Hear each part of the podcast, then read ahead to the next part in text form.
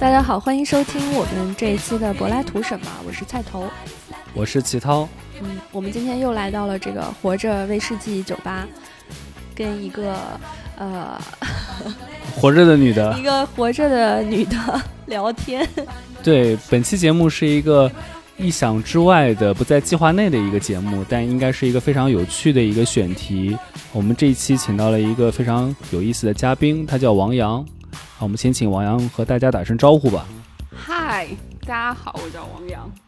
啊，王阳的经历是一个非常独特的经历的人。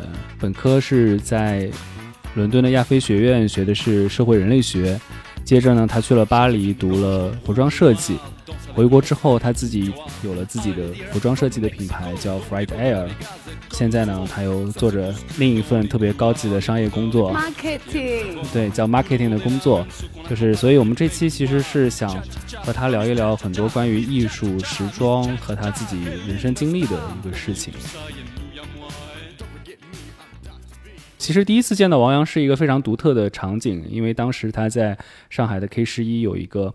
自己的服装的展，它是以杜拉斯为主题的一个服装的展。然后我当时也知道他是读过社会人类学，所以我特别好奇，就是一个读了社会人类学的人，他怎么样后来会和服装设计起到了一个联系。我回国之后做了这个品牌叫 Friday 嘛，然后当时是觉得，就是时装其实是一个怎么说，在大众理解来说是一个非常空洞的词。但是我对时装感兴趣是上就是上本科的时候读了很多时装的那个时装类的学术著作，就是他对人的自我认知、对社会的发展，他作为 material culture 作为物质文化对这个世界有什么影响，所以才想说要做一个品牌。那这个品牌的初衷其实是就是每一个系列去做一个文学人物。那齐涛看到的是我们做的当时第二个系列，就是杜拉斯。那品牌成立之后做的第一个系列叫唐吉诃德，就是因为想要拥有当 guilty 那样的精神，所以做了第一个系列。杜拉斯的这个秀做成了一个沉浸式的舞蹈的展览，当时请了我的就戏剧的朋友，包括那些就很厉害的肢体艺术家来做表演，在现场做了千千万万个杜拉斯，每一个进来参与的人也会被当成是杜拉斯，呃，因为。读到杜拉斯的时候，就是情绪其实非常崩溃。那在那个空间做完它成立的时候，就是杜拉斯其实是一个非常可怕的女性，因为她拥有所有女性跟男性的所有的情感认知和她的 ego。她拥有一个庞大的男性的 ego，但是她拥有所有的女性对于爱情的 trick，就是她拥有一本宝典。所以你你当时说读完杜拉斯之后，整个人都被他吃掉了，是吗？因为在读杜拉斯的时候得到了一些情感认同，就是在他身上发生的那些事情，我我我不知道，我觉得在我小的时候是有发生过的。他跟他的男性朋友们的这种无助，但是又想要怎么怎么样，然后又在又在这个世界里面，就是强行的在树立一个自我，在一个。不由他控制的剧情里面，想要变成写故事的人的这样一种情绪。齐涛来的时候，其实我是非常爽，我从来没有那么开心过。就是那个空间成立的第一秒钟，当有另外一个，因为你在画图的时候，你在设计的时候，它都是在你脑子里面的。我看到一个一个的东西被从工厂里面运过来，木板被拼起来的时候，那个空间成立了，它变成了这个世界上的一个东西。我所有的情绪都被释放出来了。那现场其实做了很多的玩偶嘛，就小的那种软雕塑，然后每一个人拿走的时候，我都会觉得有一份这个东西被拿走了。那个展览做完之后，整个人好了。对我当时觉得特别感到，是我第一次对于所谓进入式的。时装展览有这样的体验，因为我觉得还是蛮难的一件事情，因为它的主题是杜拉斯嘛，它是一个文学的作品，然后你要从文学作品的阅读和体会当中，就像王阳讲的，要抽取到一个自我，然后再把那个感受去变成一个服装设计，再从服装设计又要变成一个展览，所以我觉得这个过程它有好几个形式上的变化。对于我一个外行来讲，我觉得是非常不可思议的一个事情。其实我现在还是很好奇的一件事情是说，你在做那个展览的时候，你是怎么样把那些想法其实最终落地的呢？诶，我觉得所有的设计都是穿衣服。就是我知道这样听起来很蠢，但是你所谓的一个比喻，就是衣服是离身体最近的建筑，然后衣服是包裹包裹灵魂的包裹的包裹，wrapping of the wrapping of the soul。去做那个东西，其实就是给空间穿衣服。你只是在想象这个空间拥有什么样的情绪，那你想象的是进来的人，他应该拥有一个什么样的体验的过程。那所有的这种，就我我不知道，我觉得厉害的设计师、厉害的艺术家，都应该是考虑到这些事情的吧。后来有就是做其他东西的时候，就是有记者会采访嘛，然后他就问你的灵感从哪里来，我就想说，嗯，我我没有办法，就像你热了会出汗，你冷了会喝水，就宣泄。它是你的它是一个非常的强烈的想让别人感受到共情的方式，就是当你想要说的事情。你知道语言是局限的，right？就是语言是一个我们共同认知的，然后被创造出来的一个局限的东西。那学会更多的语言可能会帮助你知道，哦，这个情感有有别的人体验过，只是在比如说中文里面，在德文里面不存在，在日语里面它可能是存在的，对吧？但是还是有一些东西语言是不存在的，就像那种德语里面非常复杂的那种复合词，那可能。就是对于我来说，杜拉斯唐吉诃德，包括后来 Dice，就是它可能是一个，就两米长的词。那这个时候，我可能需要把它揉成一个更大的东西，来让每一个人进去之后去感受到这件事情。那个之后，我就觉得，就其实给人穿衣服好像没有那么重要，给灵魂穿衣服更重要一点。但是以以前我会觉得，就是给灵魂穿衣服要从衣服开始。我后来发现不是这样的，就是如果你把时尚当成一个人的中心重点，或者是就他至少没有办法满足我自己了，就只去做衣服。当当你看到一个人在一个物体和一个空间里面产生的行为跟举动的那种情感共鸣的时候，你会觉得我好开心，就是我创造了一些什么。这个东西可能对于更多的艺术家来说，它是一次又一次的实践，就是他不停的在这个主题下在创造一些不存在的东西，然后创造情感共鸣，直到有一天别人把它总结出来了，创造了一个新的词语，或者是一个新的词组。我觉得这样可能才会爽到吧。但就是我现在离那里还非常的远。我觉得你非常有意思，就是你能把不同的领域的东西，比如说。服装，然后一些抽象的思考、感官上的触感啊、情感什么，全部都可以融合到一起，这个很有意思。我觉得他触及到了一个非常大的关于情感的问题。听他说，其实是关于自己跟自己情绪有关系的。然后，但是他其实更想要把自己的一个展览或者说穿衣服的过程变成一个情感汇聚的地方，就大家好像一起能够因为这个事件然后集合起来。然后集合起来，然后我们共同去感受，然后再把这个事情分享。我觉得他那个寓意很好，就是每一个枕头都代表了一个杜拉斯，然后把那个杜拉斯都带回去，就是你把那一份记忆和那样的一个情感，仿佛也可以凝结在啊那个小的东西之上，然后你带回去，被分享了。对，好像自己灵魂或者是情感的某一部分可以分享给其他人。对，这个很奇妙，而且真的有人感受到了。比如说，你刚刚说有的女生看完会哭了，或者是对，所以我刚刚想到就是这样的一个感受，其实更像是一颗星星弥散成星河，哪怕它那颗星星不存在了，那个展比如撤掉了啊，但是这个星河可以在。其实我觉得这会是可能做时尚设计的一个非常独特的一个想法。嗯，我觉得这个时尚跟我平时就是接触到的还挺不一样的。就是现在的话，比如说大家。每到换季的时候，各种时装博主会推出一些春季穿搭、秋季穿搭，然后那些我觉得越来越同质化。我觉得那个是功能性的，他们在告诉你怎么样才能看起来像是一个活在现在的人。嗯，对。包括我现在在办公室上班，对于同事们来说，大家就是要聊一些无关痛痒的事情。这个时候就是护肤品、时尚。展览、咖啡、喝酒，但平常能聊的内容不外乎就是这些，所以仪式才重要。我们是在创造仪式啊，当时。那你自己给自己，比如说每天挑衣服或者买衣服、选衣服的时候，会有一些特殊的考虑吗？我每一个人生阶段都会很刻意的在想一件事情，就是接下来我要变成谁。嗯，来上海之前和来上海大概这一两个月之后，我做了非常大的调整。是在穿衣风格上吗？穿衣风格会影响。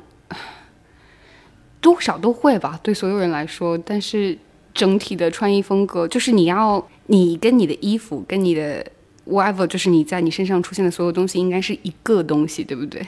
你们都应该有同一个诉求，你们在传递同一个 message，你们在说同一句话。那就是当下现在你想说的这句话是什么？你想在这个社会里面担任的 role，你的角色是什么？我觉得是一个角色扮演的游戏，很好玩。那。它对我来说是功能性的呀。我设想了一个场景，我刚刚听到他那个说法，就说假如我们我们把很多熟悉的人，我们开一个 party，然后大家都在一个 party 当中，然后我们这时候假设有一个魔法，然后把所有的人都抽掉，就没有这个人了，但是他的衣服还在，就像动画片当中那个衣服可以走路跳舞，你依旧可以看出来这个人是谁。对，我们还是可以看出来那个人是谁啊，就是那个衣服背后的那个选择、风格、气质等等。即使拿掉了身体，然后衣服依然可以传达相应的信息。我想知道你们每天早晨穿衣服的时候想的是什么？哦，昨天哪些衣服脏脏了，穿过了就不穿了。就男生和女生不大一样吧？觉得大部分的男生可能选择非常有限，因为选择有限了之后，他就不去刻意的去选择一些事情。对。比如说，对我来讲，很多男生可能会被一些人批评说不够时尚的原因，至少在配色上面就会出很大的问题，呃，但是好像到了一定的年纪的时候，男生选择的色系都很一致，就是灰、黑白等等。你说这是为什么呢？因为懒吧。好的。我觉得我猜测我的同性们会回答的理由，保险的、稳妥的。一个选择，难道不是因为他已经进入到一个固定的社会角色里面了吗？对，或者说穿衣服这件事情，他觉得不再能代表他这个人，他已经有一个非常完整的个体的认知了。嗯，对。其实大家换衣服换最快的时候是青春期嘛？对，就是你的人格还没有定型的时候。那不是长身体长得最快的时候，穿不下来了。就也是在不断的尝试新的风格。看哪种风格更适合自己，因为说实话，我觉得去寻找这个风格，你需要积累很多知识，看很多帖子，看很多博主分享，其实也是蛮耗时间的一个事情。也要买很多自己穿的不合适的衣服，试错了之后，然后对你还要找到合适的店去买到你合适的衣服，就是这是有非常多时间成本的一个事情。那如果一个人已经找到了自己的一个风格，他可能。就是一直就是保持这个风格，他就不用每天起来再花很多时间在穿衣服这个事情上。嗯，那所以王阳，你前段时间给马东在奇葩说上面设计的那些服装，你是根据他这个人来设计的呢，还是说我就设计了出来这些衣服，你就选吧，反正你穿上去穿什么都那样？马老师这个我觉得特别有趣，就是因为现在大多数的明星要求的是美嘛。就是要自己帅美怎么怎么样，马老师呢，他就是想看起来像马老师。嗯，所以马老师他是什么样子的呢？看奇葩，奇葩说那个东西是有主题的嘛？就是他这一次的主题，我当时接到的是菜市场。菜市场。对，然后我们就想把马老师弄成一个菜市场里面的时髦大爷啊，也不是大爷，就时髦的马老师。所以他没有什么，我觉得给马老师那个主要是。就像一个菜市场的马老师啊，就是菜市场的马老师，但是马老师也需要一些时髦属性，你会觉得非常有趣，因为那些衣服啊，其实做的红红蓝蓝绿绿，上面有一个苹果什么鬼的，就是白菜被吃掉的那个东西，穿在其他的人身上是不合适的，就是会变成衣服穿人。就是马老师可以 hold 住世间万物，我觉得非常厉害。我觉得一个人的涵养和阅历非常重要。就是马老师应该是一个穿什么衣服都是一人穿衣服的人，所以他才可以穿成那样子。啊，就是他穿了那些衣服之后，依然是他自己，而不是变成一个另外一个和他格格不入的。对，所以我们就可以可劲儿的造。我们现在聊到的这些全部都是 performance，都是演出服。对对不对？那我后来发现，就做那个 Friday 的过程中，我发现一件事情，就是人们在衣服上面，不是时装啊，衣服跟时装是有区别的。人们在衣服上面其实没有期待这么 heavy、这么沉重、这么多的东西。我去把一个 tag，我去把一个堂吉诃德贴在他的脑后梗子上面，他不会，就是这个附加价值不是这样产生的。我觉得当时是一个非常天真的想法，但是人们站在一幅画的前面。站在一个雕塑的前面，站在一个所谓的沉浸式空间的里面的时候，他会强迫自己有一些感知和一些 soul searching，他会搜索自己的灵魂，他会强行让自己有一些文案出来。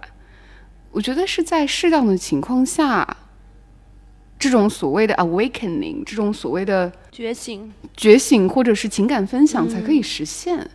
那。作为一个设计师，其实你的 ego 不应该那么大。你的任务是去服务你的客户，你的任务是让这个小姐姐和这个小哥哥看起来很高、很瘦、很帅、很很当下、很现在，而不是实现你的杜拉斯或者你的堂吉诃德。对，这个确实会有一些矛盾。对，然后那个时候我就做了在后面一个系列，叫 Dice Man 写点书，它讲的是有一个那种。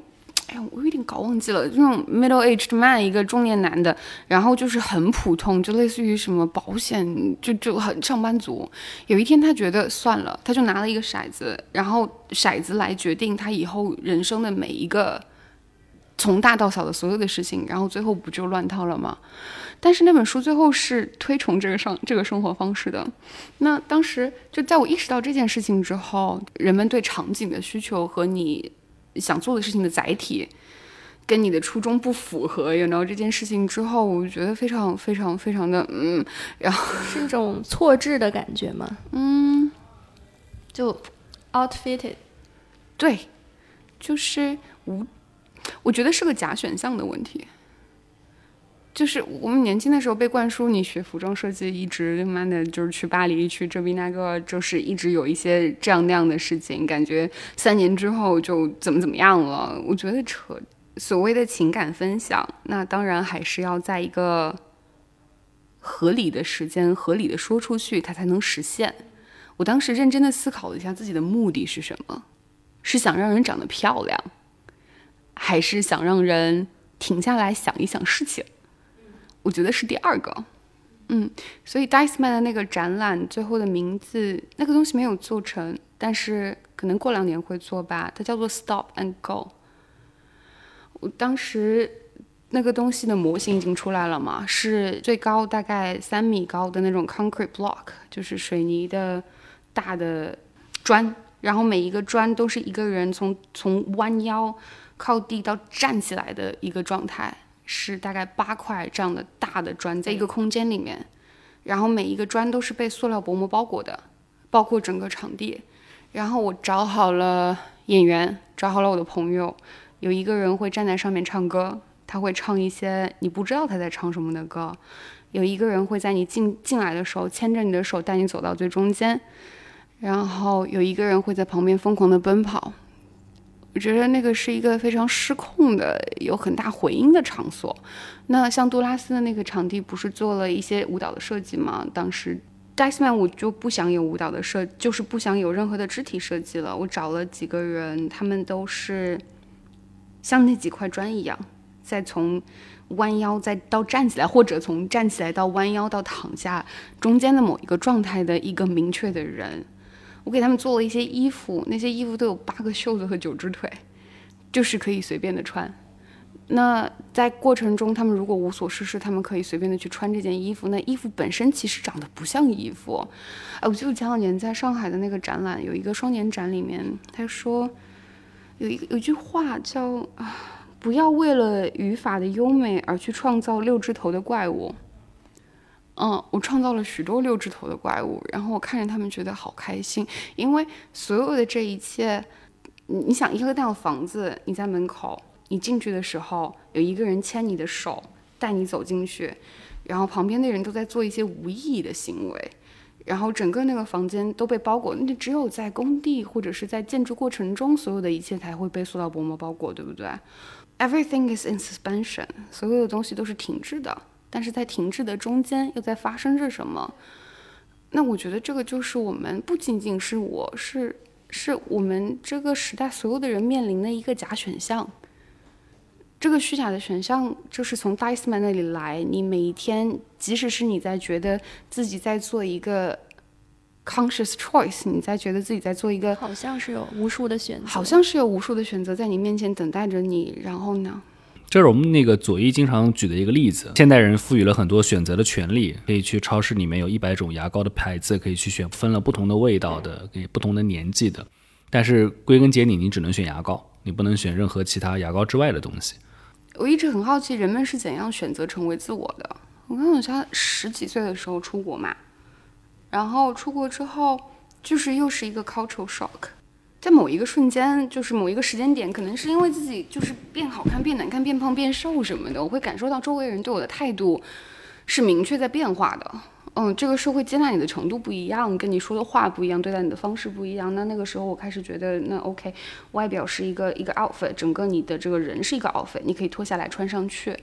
那在这个过程中，我做了所有的年轻人应该做的事情。对，我觉得王阳的 ego 基本上从他的展览或者从他刚刚介绍的情况来看，我的感受是说，我乱讲啊，不一定准确。就是，比如说你赋予了很多变形的作用。或者等等，就是它像是一个模糊了现实和梦境之间边界的这样的一个情况，就是你并没有觉得一味的要在现实当中去确定你的 ego，而是说这样的一个 ego 它可以去漂浮。你在现实中可以感受到真实吗？我认为不能。就是说，我现在越来越觉得一件事情是觉得，呃，我们所要追求的确定性的东西，比如说哲学的一个任务是要对于知识是有一个确定性的追求的。对对，现对当代已经放弃了这个事情，但是它作为一个传统来讲，它好像是一个一直以来的一个任务。对这个事情，好像在今天变得不再是一个一定要追求的事情，而且说这个问题本身它已经被取消了，人们不会去特别在意。变成了一个假选项和一个伪命题。对，然后所以我刚就我刚刚一直就觉得你所讲的很多超现实的东西，那个超现实的场景或者是一些。让人觉得和现实开始有所差别的那些东西，其实是一个可以安顿自我的一个地方。你是说我找到那个地方，所以我歇会儿是吗？不是，不是，就是说你那是一个，比如说是一个模式，就是说你觉得其实超现实主义它的它的用处是在于它在一个没有确定性的自我的一个时代，它是可以放置自我的。然后做一个就是艺术家驻地的项目，然后我是用多拉斯的那个项目申请的。然后旁边我所有的就是旁边所有的人都是就是正经艺术家，我去了给我吓坏了，你知道吗？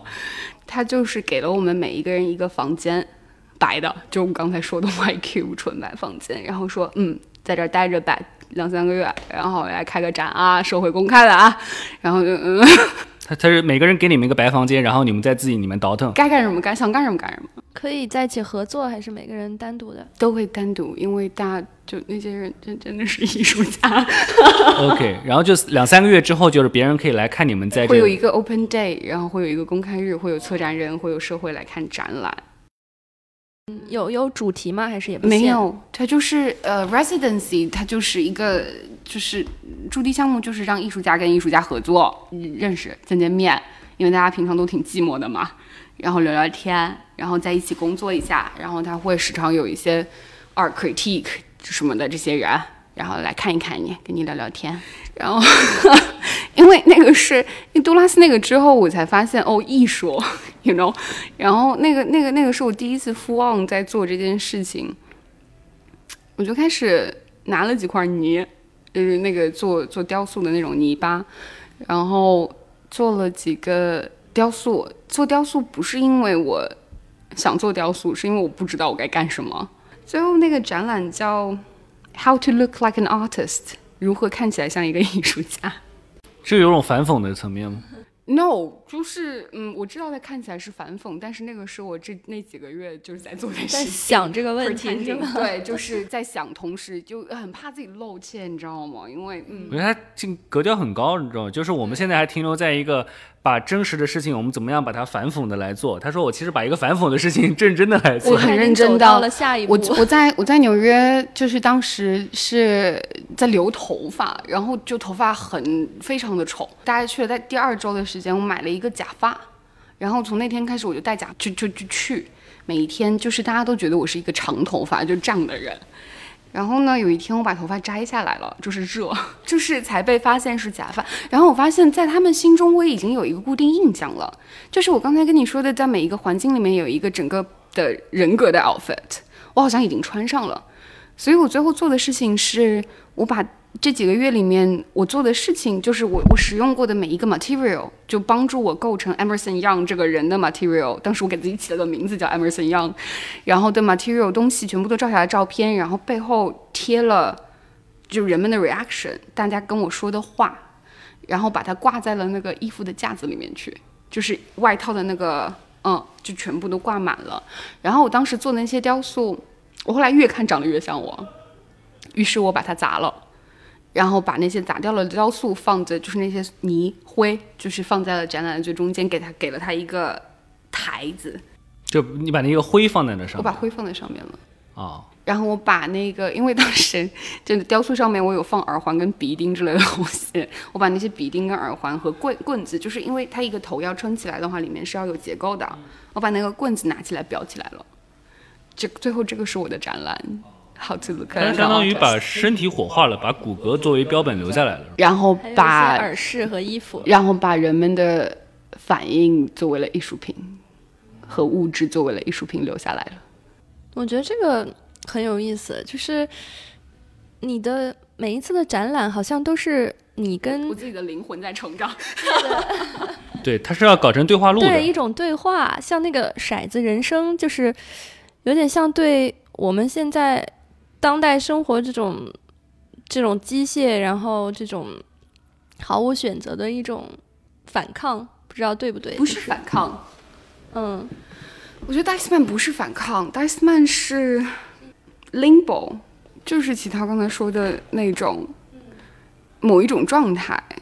我觉得可怕的事情不是，我觉得我想做那个东西，不是因为想让人们体验这种状态，因为大家每一天都在这个状态里面了。我想让人们产生一个自知，就是走到那个状态里面去，发现哦，这不是真实的，于是走出来发现哦，这也不是真实的。嗯就因为我们一直在这个状态当中，但是我们不自知，所以我想要在这个状态中呈现一个非常特殊的瞬间，让你这个瞬间当中你看清楚这个其中的真相是什么。你你看过那个 Fahrenheit，就是华氏七百五十一度那本书，就是那种科幻小说。然后他就说，有一天消防员的工作变成了烧书，然后就把所有的书都烧了。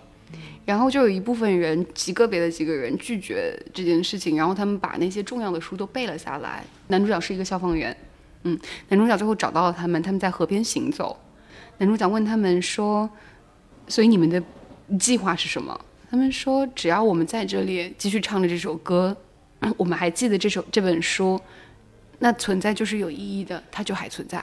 那当社会非常浮躁的时候，当超现实变成现实的时候，所有的这些人只能去河边，他只要在行走，它就是有意义的，因为它还存在。我一直觉得这些东西啊，就是哲学是人类学、社会学是 how you think about things，是你的世界观的组成的方式嘛，是一个思考问题的方式。但是你去思考的问题，不可以是哲学本身。嗯，那我本科毕业之后去学时装设计，当时可能是因为就闹脾气，但是我后来觉得这是一件好事，因为它有了一个载体，有了一个载体。那这个载体，只要你在思考这些事情，它最终是会升华的，它是会上升的。没错，不管你这个载体是什么，都是 OK 的。是的，是的，所以学术的问题只是学术在跟自己学术嘛，跟这个世界学术的话，那这个世界就，I mean 会学术一些吧。嗯，但是现在已经在发生了呀，就是像政治娱乐化一样，学术也在娱乐化。那学术娱乐化可能是第一步，那第二步肯定就是会有止语刀，它会有更多的这种东西出现。那现在有那个什么和自己对话，就那种书，把自己作为方法，就这种书已经变得很 popular 了。那它接下来下一步就人类学变得很红。我回国之后，所有的媒体采访全部都要用人类学作为标题，人类学女孩。我想说，哦，我一个学渣，真的吗？但是他说你是人类学女孩，所有的标题都是人人类学女孩的什么鬼时装。你对我产生兴趣也是因为我学人类学。没有，因为形成了反差。对对，我是说，是形成了某一种反差吧。那这个世界可能需要一开始反差，然后后来才会变成融合的，才会接纳嘛。就像那个一开始穿睡衣出门不 OK，直到有一天把兰西亚嘎说穿吧，就 OK 了。我觉得会是一个一瞬间发生的事情，就也没有什么好担心的了。各行各业就都会遇到它的一个固固定的范式，跟你。向内自我探索的一个矛盾的地方，觉得你刚刚说的那个非常好，就是比如说拥有其他的载体去把你的思想表达出来，一定是要的。我我现在的公司，我们最近在做一个东西，就是一个视频，我前期给了很复杂的 plan。就像那种日本广告一样，或者法国广告一样那种图案我觉得那个东西是 doable 的。你知道，就是因为越简单越高级的东西越难实现，就我就不可控了，对不对？那老板就觉得我只要最后一个瞬间，就是我不解释发生了什么，我也不解释后来发生了什么，我只需要最后的那一刻，然后你看着我就可以了。哎，反而最后那个出来效果非常的好。那就是其实是同一个逻辑，就是所有的复杂的事情变成一句话，哪怕它是一个德国的复杂的非常长的两米长的词，它也是一句话，说清楚了就结束了。学者如果拥有这样的能力的话，那学术就不再是。那你觉得，比如说现在的流行趋势，它是变成一句话呢？还是说，在你的工作当中，其实它最后要定格成一个画面，都可以啊。一个画面就是一句话，一个画面是一个问题。但这个一句话背后，可能需要非常多的思考的积累，你才能实现这样。制作的人需要思考的积累，观看的人需要对生活的反思。越来越多的这种问题被提出，就会有越来越多的人在反思。如果一个时装品牌都已经在提这种问题的话，我不管它是 intentional，不管它是刻意的还是。就是非不不是自己就没有自我认知的，他已经在提这个问题了，就已经有人开始思考了，那一定是好事。所以对你来讲，服装行业其实至少在中国，它越来越开始变得。我说的不是服装行业哦，说的时装行业，也不是时装行业。我觉得时尚不是，嗯。就前两年有一个什么杂志，然后他就说他也是在在讲说，就是王阳，我觉得你把所有的媒介都融合在了一起。我说就是这个是包 house 就开始的事情，那它一定是这样的，就是现在的这个时代要求每一个人去用所有的方式去把他想喊的那句话喊出来。那我用什么有点不重要懂你的意思，对，但是我喊的这句话就蛮重要的，对不对？你看，你想喊的是陈述句还是疑问句了？嗯，这是你自己的选择，你可以选择的。那前期你用什么方式，就是你有多刻苦的问题了，对不对？就你心目中有那个你想表达的东西在。就我们再把它讲的简单一点，就是你你你你穿衣服的时候，就有一些人是有主题的，有一些人是没有主题的。那有主题的人就是有话要喊的人，对，确实是。没有主题的人他有话要喊，但是喊不出来。但是他没有办法。会不会一定要通过衣服去喊？有主题的人在尝试跟这个世界沟通，在尝试跟这个世界的所有渠道沟通。是的，没错，没错。所以我是觉得你一直有跟这个世界对话的一种态度。就有的人他可能直接就逃避了，没有什么好逃避的。我会非常容易讨厌自己。小的时候的做法就是拔起腿来就跑，就是抛弃这个这个国家，抛弃这群朋友，抛弃当时的这个衣柜。我现在发现，it's okay，每个人都很 讨厌自己。自我的灵活度是在体验过不同的选项之后才产生的。我觉得这个是我二十多岁的这么多年，就是到现在三十岁嘛，是之前收割的最重要的一件事情。这个话听起来非常恶心，但是就是你在任何时刻都可以变成你想变成的那个人，前提是你学会了你所有所需的技技能，你拥有所有的资源，你才可以随时变成你想变成的任何一个人。那你未来想做什么呢？如果还是和你的时装是有关系的话，还是说你想换一个媒介？做完多拉斯那一次之后，在做东西的时候，就是在做 fabric art，在做布料艺术，跟用了其他的东西，但是主要是布料。你在用布料去做形状出来，我脱离了人体，在用布料包其他的东西。上海前两年有一个 fashion show，就是时装周有一个 showroom，我帮他做了整就是四五百平的一个作品，我拿布料包裹了它整个的空间，然后中间有一棵树，然后是一块是非常多块布，就好多个人一两天挂起来的，就是你进去之后，墙面上面和空间里面全部都是白色的布，因为我们做完那个之后我就又爽了。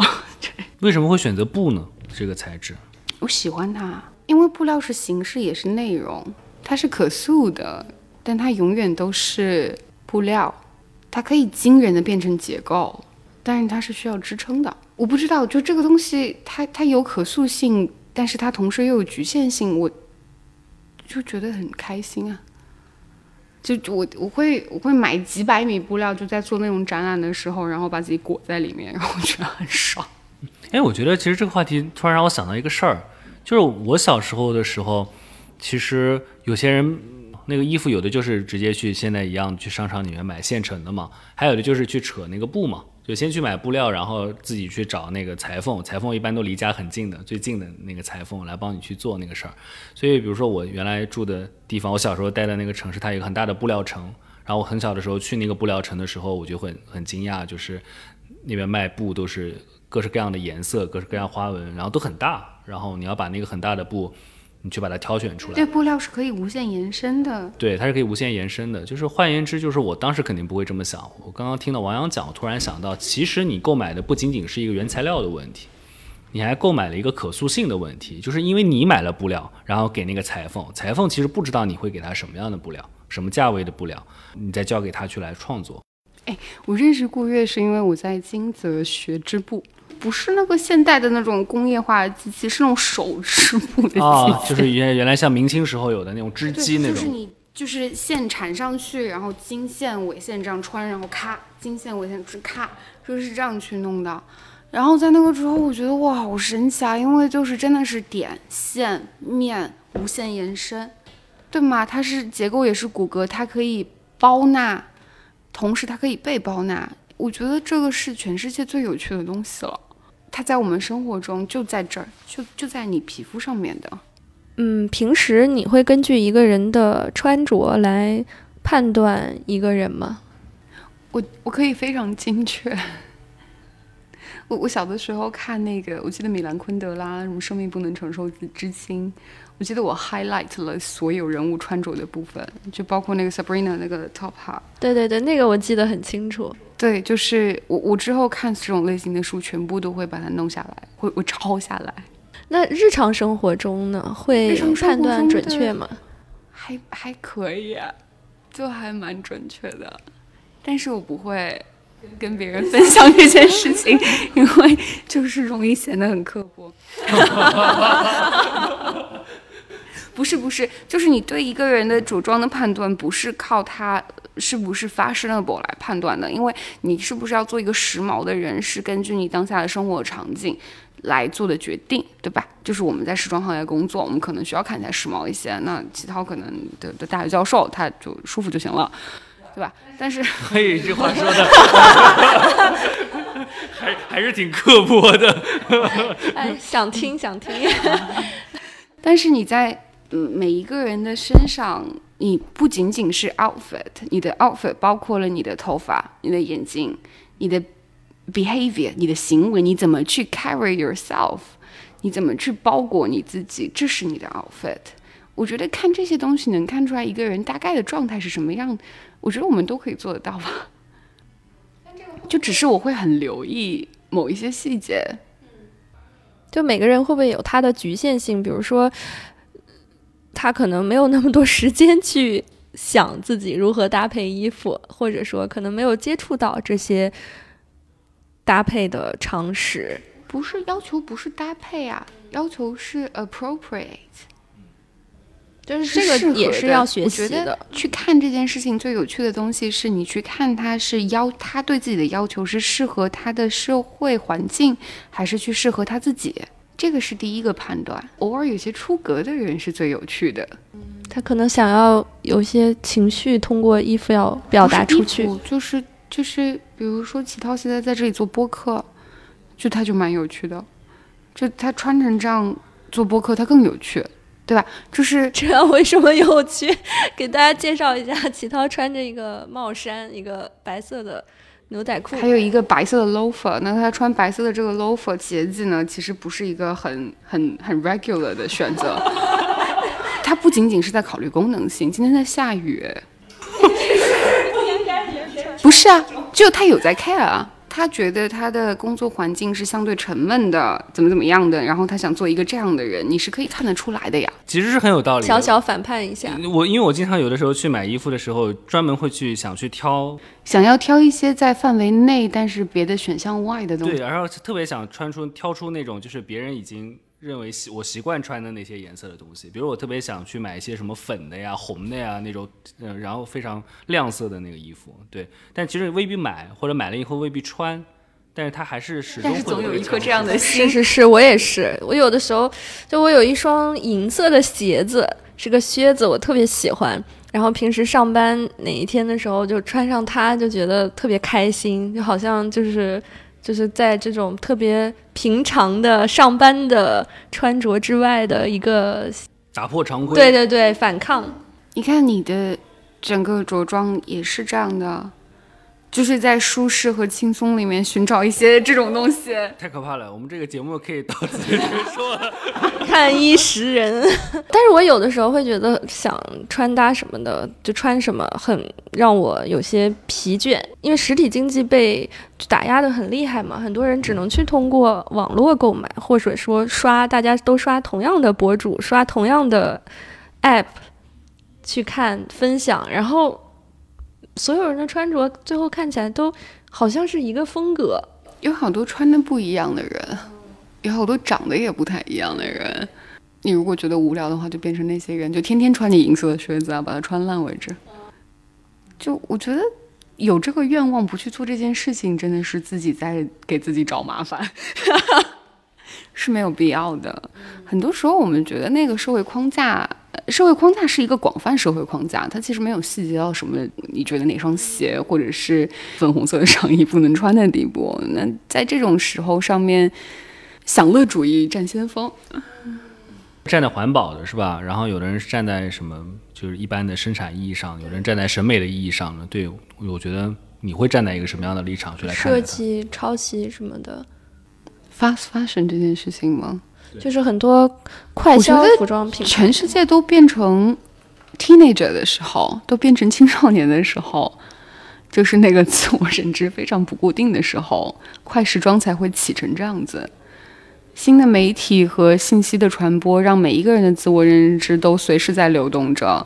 那为了满足这种随时产生的自我认知的变换的需求和尝试的需求，才会养了这么多 fast fashion。这是文化根源的问题，这不是 fast fashion 的问题，这个是哲学家应该尝试去解决的问题。它当然会有很多环保上面的问题，但是不仅仅是衣服在不环保。对，确实是，确实是，就是它其实人在不断的寻找自我，不断的变化，这个过程是一个很真实、很自然的问题。就不管有没有现在的快时尚，它可能都会通过别的方式来实现。对，而且快时尚它会和一个快速流动的现代社会是高度契合的，就是因为你在一个这么快的节奏的一个社会当中的时候，你才希望每一年对自己有一个更新，然后衣服上面是有些变化的，然后和这样的一个节奏之间是有搭配的。这个东西跟。常常出现的那个 slogan 就是每一面的你，你都是最好的你，什么鬼的那个东西，就是在每一个场合下都要怎么怎么样的那个话是一样的，对不对？但这又是一句假话嘛？就像我们说女权主义没有前半句话一样，每一个你都应该是属于你的，跟你的生活经历有关系的，跟你想变成的人有关系的，以及你去实践过的。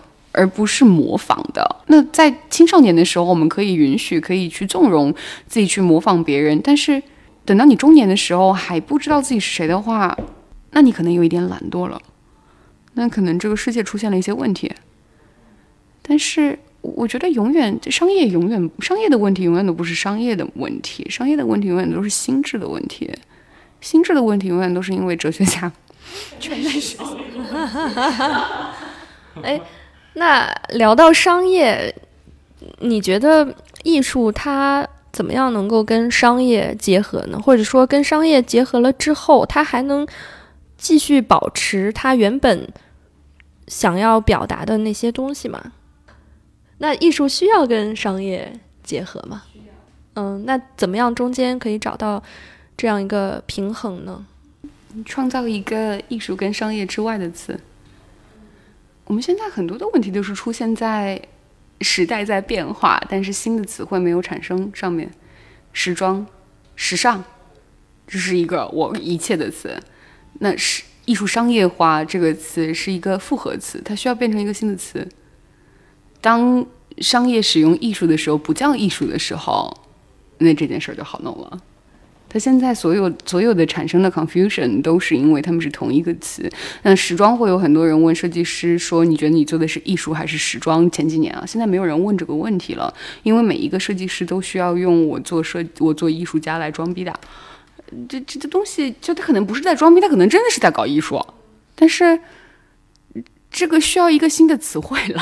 好，那我们今天就先聊到这里，呃，非常。谢谢，也很开心王阳来到我们的节目，也期待王阳在未来能有更多的可以展现出自己才华和 ego 的设计作品。对，或者说有特别多快乐的或者亢奋的那些超现实的时刻。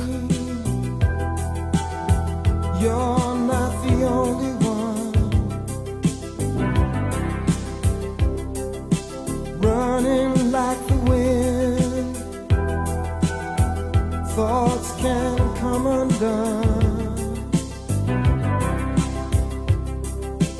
Dancing behind masks, just subtle pain.